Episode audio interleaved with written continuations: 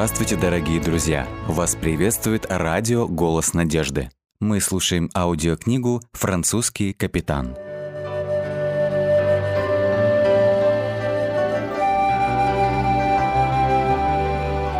Глава 8. Андре бросает якорь. 1680-1681 годы. «Хочу объяснить тебе науку маркировки каналов на Жеронде», сказал как-то дядя Андре, когда они покидали маленькую гавань в Мишере. «По мере продвижения вверх по реке ты заметишь маркеры на протяжении всего пути». Он показал на буи, покачивающиеся на волнах. А вот этот канат-замеритель – все, что нам нужно для проверки глубины и определения отмелей, образовавшихся в течение последних 24 часов.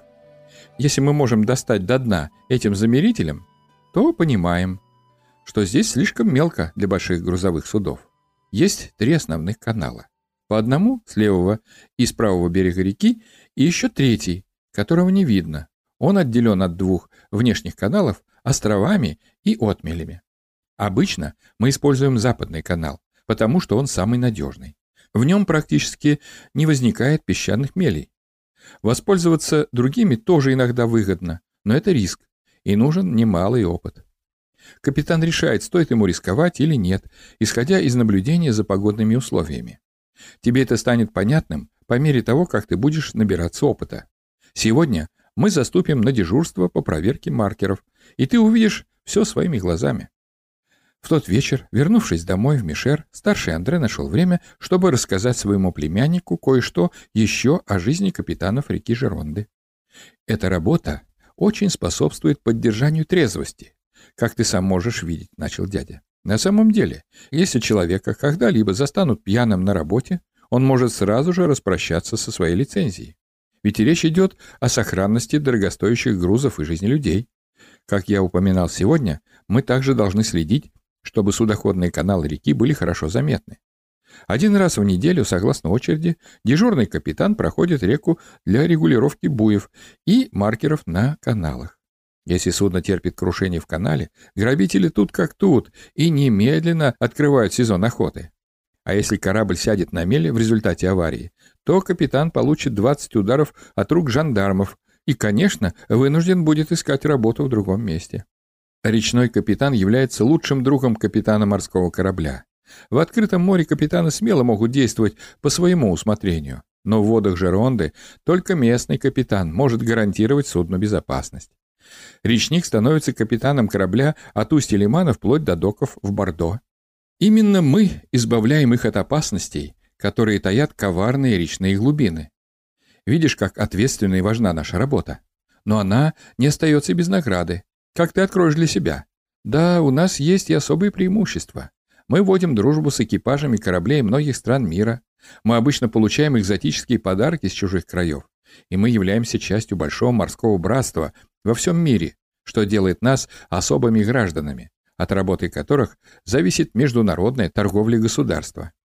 Они долго не ложились той ночью, рассуждая о трудностях жизни речных капитанов, как вдруг дядя Андрей сказал, «Ох, мне очень жаль, но я опаздываю на встречу. Я должен пожелать тебе спокойной ночи и отправляться по делам».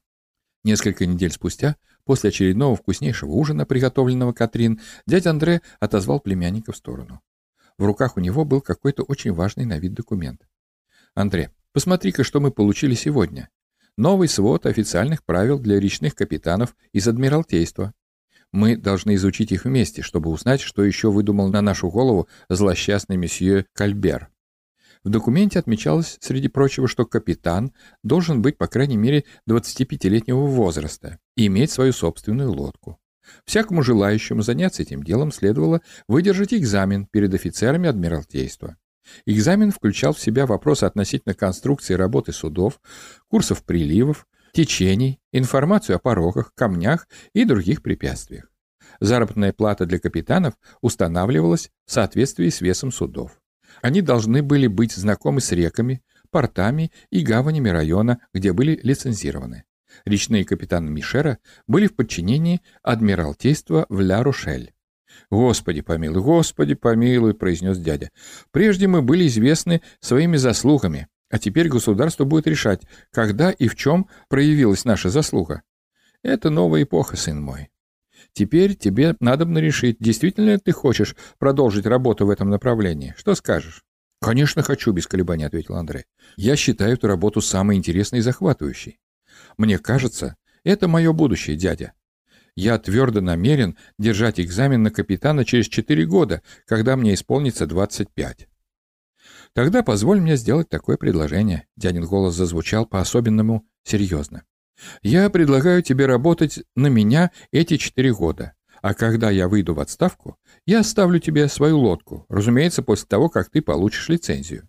Конечно, я хотел бы попросить тебя помочь мне закончить и новую лодку, в работе над которой я уже достаточно продвинулся.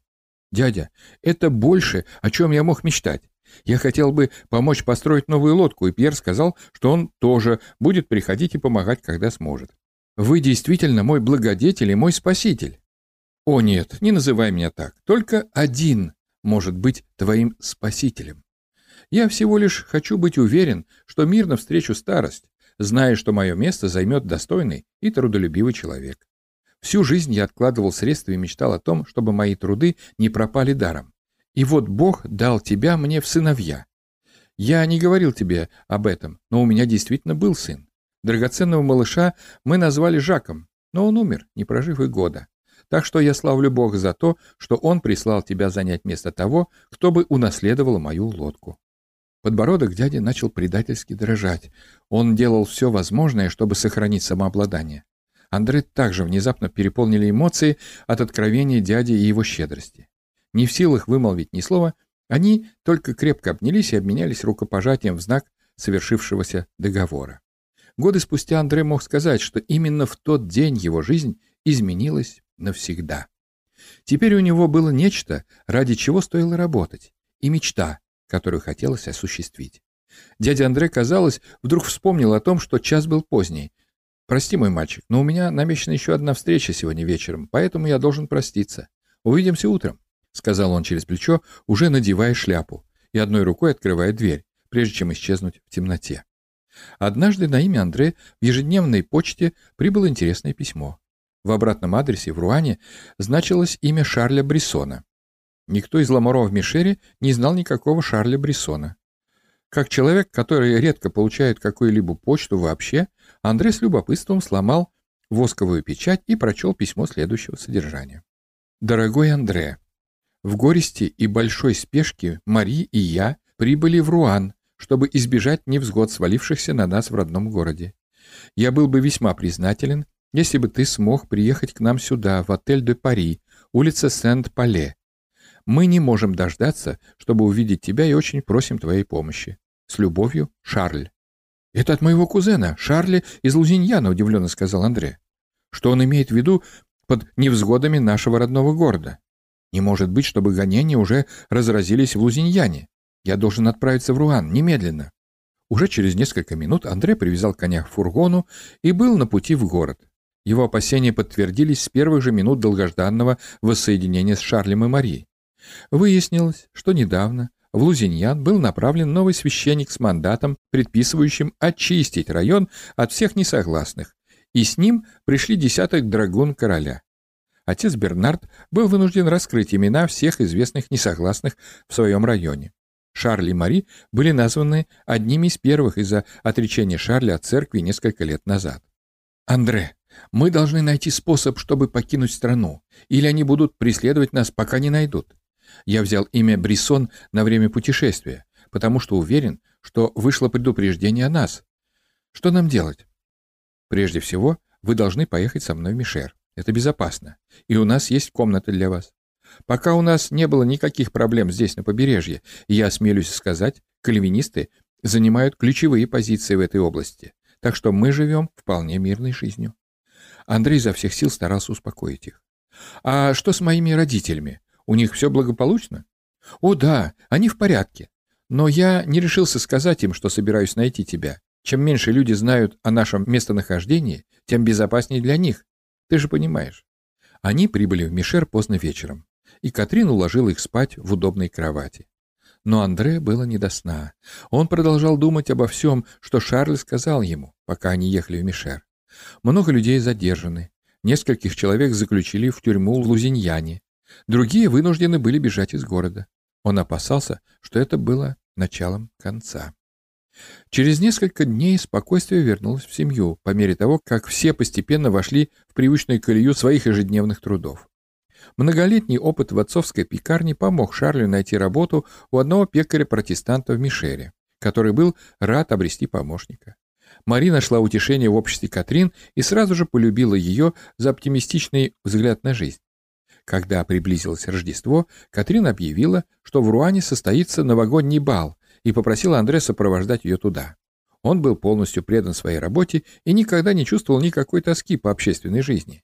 Ему было вполне достаточно компании дяди и жизнерадостной двоюродной сестры Катрин. У Пьера теперь была жена, Анна, которая приехала к нему в Мишер, и они тоже стали частью семьи в доме дяди Андре. Вновь обретенные родственники и протестантские собрания по воскресеньям составляли круг его общения. «Но ты должен показать себя, должен встречать новых людей», — умоляла его кузина. «Это было бы непростительно скрывать здесь ото всех такого хорошего человека. Кроме того, я отчаянно хочу пойти, а отец говорит, что я не могу идти без сопровождения». «Я полагаю, ты права. Да, я согласен быть твоим сопровождающим», — сказал Андре и галантно поклонился. «Но вы, сударыня, должны научить меня танцевать, или я опозорю и себя, и вас». Уроки танцев начались уже со следующей ночи. Катрин старательно отрабатывала каждый шаг. Андрей учился медленно. «Я чувствую себя как слон», — сказал Андрей после того, как наступил на ноги Катрин в пятый раз за вечер. Было поздно, и он понял, что дядя, как обычно, отсутствовал в доме. «Давай-ка сядем на минутку». Он подвел свою двоюродную сестру к стулу. «У меня есть вопрос. Где твой отец? Он всегда уходит на какие-то ночные встречи. «О, это лодочный бизнес», — ответила она беспечно. «Некоторые из его клиентов могут встречаться с ним только поздно вечером. Я уверена, что однажды он расскажет тебе больше об этом». Это было все, что она сказала. В канун Нового года двое молодых людей привязали лошадь к семейному фургону и отправились в Руан. Мероприятие было организовано протестантской общиной города и проводилось в общественном холле рядом с большой часовней. Это событие было волнующим. Дети Андре так часто просили его рассказывать эту историю, что выучили ее наизусть. Тогда я был молодым деревенским парнишкой, застенчивым, смущенным. Я все время спотыкался, и когда танцевали кадриль, задевал других ногами. Видите ли, кадриль танцуется на четыре пары, в пяти различных позициях, так что представляет широкие возможности оттаптывать ноги окружающим. Катрин, добрая душа, научила меня основным шагам, но все же я был новичком. Он посмеивался, вспоминая о той вечеринке. Но как только я немного освоился и смог осмотреться, я вдруг увидел перед собой самые красивые голубые глаза, которые мне когда-либо доводилось созерцать. Их обладательницей оказалась девушка с совершенно ангельским лицом, подобного которому я никогда не видывал. У нее оказалась милая улыбка и превосходные манеры. я подумал, как попал сюда этот ангел? Но она была с парнем, и он выглядел человеком, готовым решительно защищать свою территорию. В течение пяти кадрилей я засыпал ее вопросами всякий раз, как мы оказывались близко друг к другу. Я узнал, что она была из Сента, города на расстоянии дневного путешествия вглубь страны. Но когда ей было пятнадцать, Семья переехала в Руан, где ее отец учился на капитана корабля, и в итоге стал капитаном собственной лодки, используемой для перевозки грузов из Ля-Рошель в Руан. Они жили в небольшой деревне, практически в пределах видимости из Руана, по дороге на юг к Мишеру. Я понял, что придется действовать быстро, если надеюсь познакомиться с ней. Но оставалась одна проблема — ее спутник. Я был убит горем, когда последний танец закончился, а я так и не добился большого прогресса в ее сторону. Ее спутник увлек ее в другую группу на следующий танец. Я мог только ловить случайные взгляды, высматривая ее через весь зал. В конце концов, я решил, что пришло время просить Катрин помочь мне в этом деликатном деле. Она согласилась пойти и познакомиться с девушкой, чтобы узнать, кто ее сопровождает. Не самое мудрое решение, если бы речь шла о настоящем бале. но то была молодежная встреча под эгидой церкви. И многие барышни приходили с кем-то из членов семьи. Я очень надеялся, что именно так и обстояло дело с предметом моего восхищения. К счастью, атмосфера вечера была достаточно неформальной, что позволяло свободно перемещаться по залу и знакомиться. Катрин оказалась настоящим сокровищем. Она нашла возможность оказаться рядом с девушкой, и в непринужденной беседе обнаружилось, что парень, сопровождающий незнакомку, ее брат. Катрин вернулась ко мне немедленно, чтобы сообщить благую весть. Теперь я знал, что могу свободно двигаться к достижению цели. В следующем танце Катрин и я постарались попасть в ту же кадриль, что Сюзанна и ее брат. И этого было достаточно. Сюзанна была выражительна, и к концу бала я был полностью пленен ею. Лед был сломан. Катрин пригласила Сюзанну и ее брата приехать к нам в гости, и они согласились. А остальное уже история. Конечно, в версии Сюзанны эта встреча запомнилась несколько иначе. «Куда бы я ни шла, везде чувствовала на себе его неотрывный взгляд», — говорила она с блеском в глазах. Этот симпатичный юноша, казалось, считал меня своей, прежде чем я даже узнала его имя. Андрей и Сюзанна поженились в маленькой протестантской часовне Мишера весной 1681 года. В качестве свадебного подарка дядя Андрей решил устроить им поездку в Ля-Рушель, самый красивый город во всей Франции, как он сказал. Мы с Катрин навестим родственников со стороны матери в Ля-Тремблат, а вы, наши молодожены, насладитесь несколькими днями в Ля-Рушель сами по себе.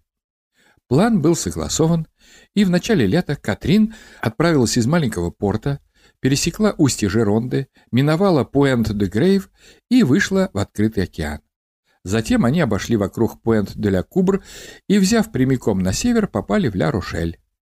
В городе молодожены нашли отель, откуда открывался вид на мерцающий порт и две башни – Ля Тур де ля Шали и Ля Тур де Сен-Николь, украшающие собой портовые ворота. Ночью порт сверкал в лунном свете, и воды его отражали огни магазинов и таверн вдоль пристани.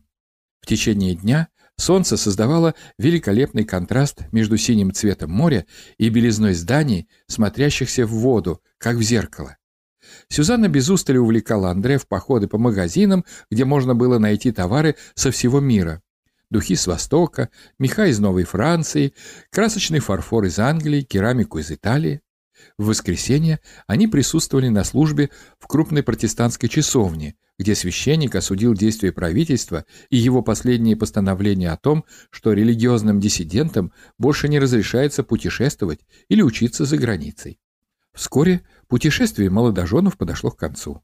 Андре пришлось нанять фургон, чтобы доставить все покупки Сюзанны к пристани, где их ждала, покачиваясь на волнах Катрин.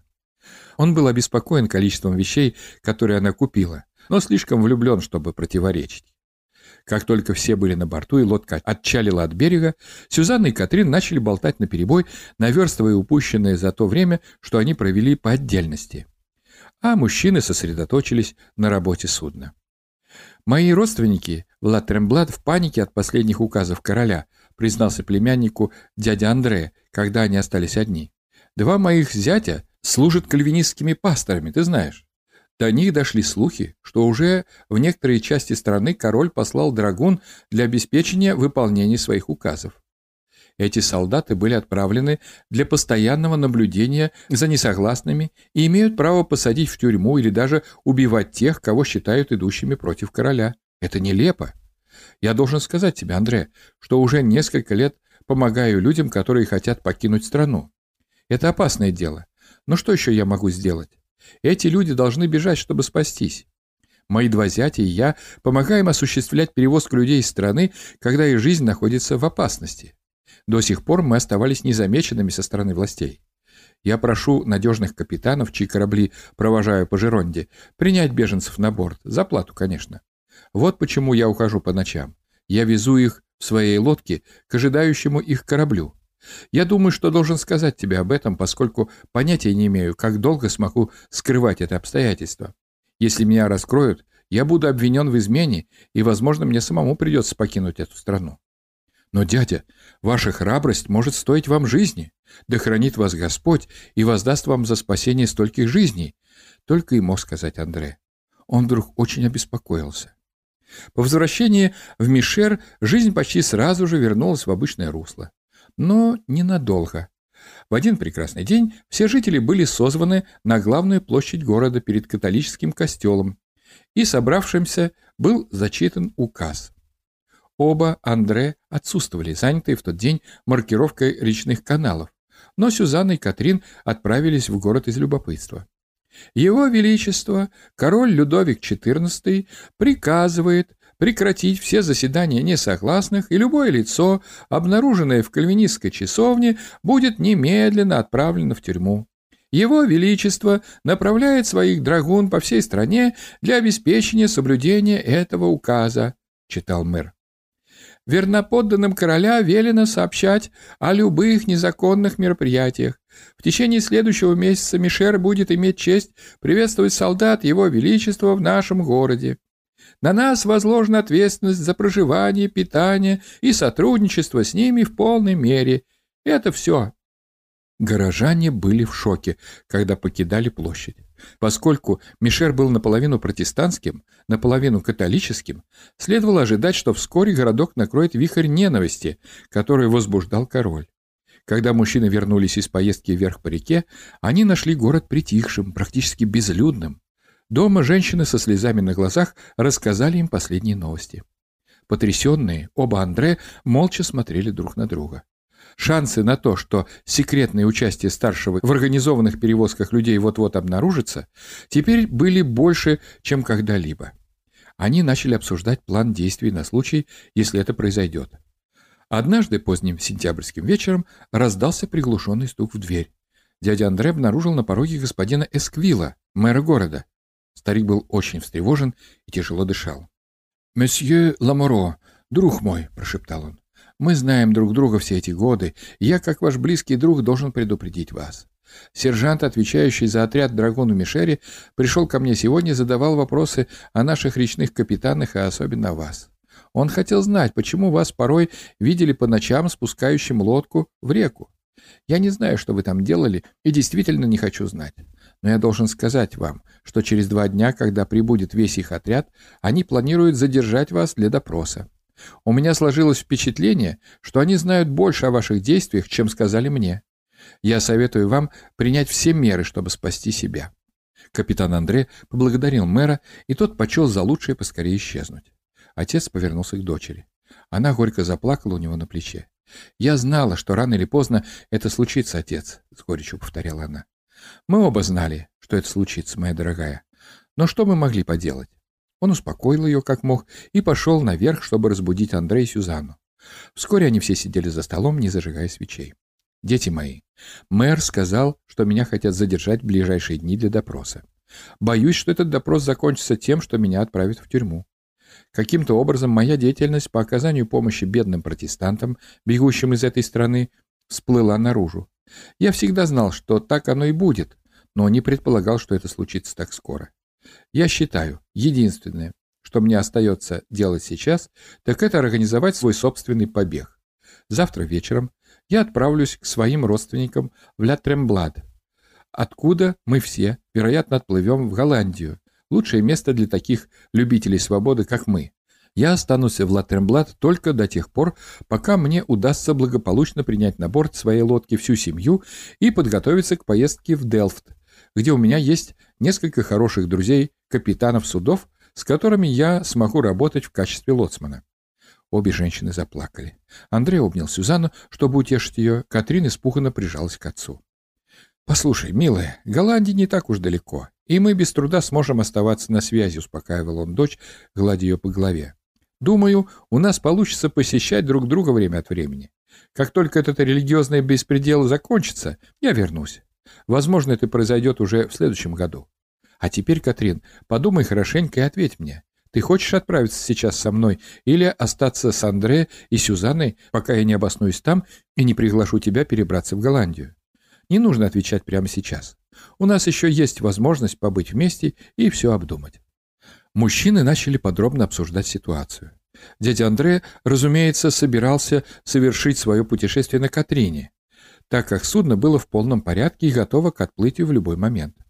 Он уже договорился о том, что Андре перейдет в обучение другому речному капитану Мишере, давнему другу Ламоро.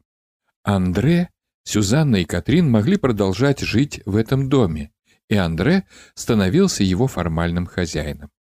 «Новая лодка будет твоей, Андре», — сказал старший Ламоро молодому человеку. «Ты и Пьер сможете закончить ее достаточно быстро, и тогда у меня появится собственное судно, и ты будешь его капитаном. К тому времени, как тебе придется держать экзамен на получение лицензии, она уже будет на ходу». На следующий день Катрин колебалась между желанием уехать и желанием остаться. Сюзанна была теперь ее лучшей подругой, но чувство преданности отцу тоже было велико. Наконец, за несколько часов до его отъезда он сам принял решение. «Почему бы тебе не остаться здесь, пока я не устроюсь в Голландии, моя дорогая? Я сообщу, когда можно будет приехать. Андре и Сюзанне понадобится твоя помощь, а я буду не один, а с родственниками. Таким образом, и тебе, и мне будет хорошо». Она согласилась, что это было правильное решение. Позже, в день отъезда, капитан Андре объявил, что Шарль и Мари тоже решились на прорыв к свободе вместе с ним. Все договорились, что прощание состоится в дядином доме в ту же ночь, а затем он вместе с Шарлем и Мари потихоньку сядут в лодку, чтобы избежать всякой суматохи, которая могла бы привлечь внимание соседей. Трое преданных членов его судовой команды, тоже протестанты, помогут ему достичь Ла Тремблат до рассвета а затем вернуться по суше в Мишер. Команду же для путешествия в Голландию дядя Андре составит из мужской части своей семьи уже в Ля Тремблат. Расставание было тяжелым. И хотя каждый говорил, что они, несомненно, снова увидятся в ближайшие несколько месяцев, все понимали, что этого может не случиться. Будущее было неопределенным, и сознание этого делало расставание еще тревожнее.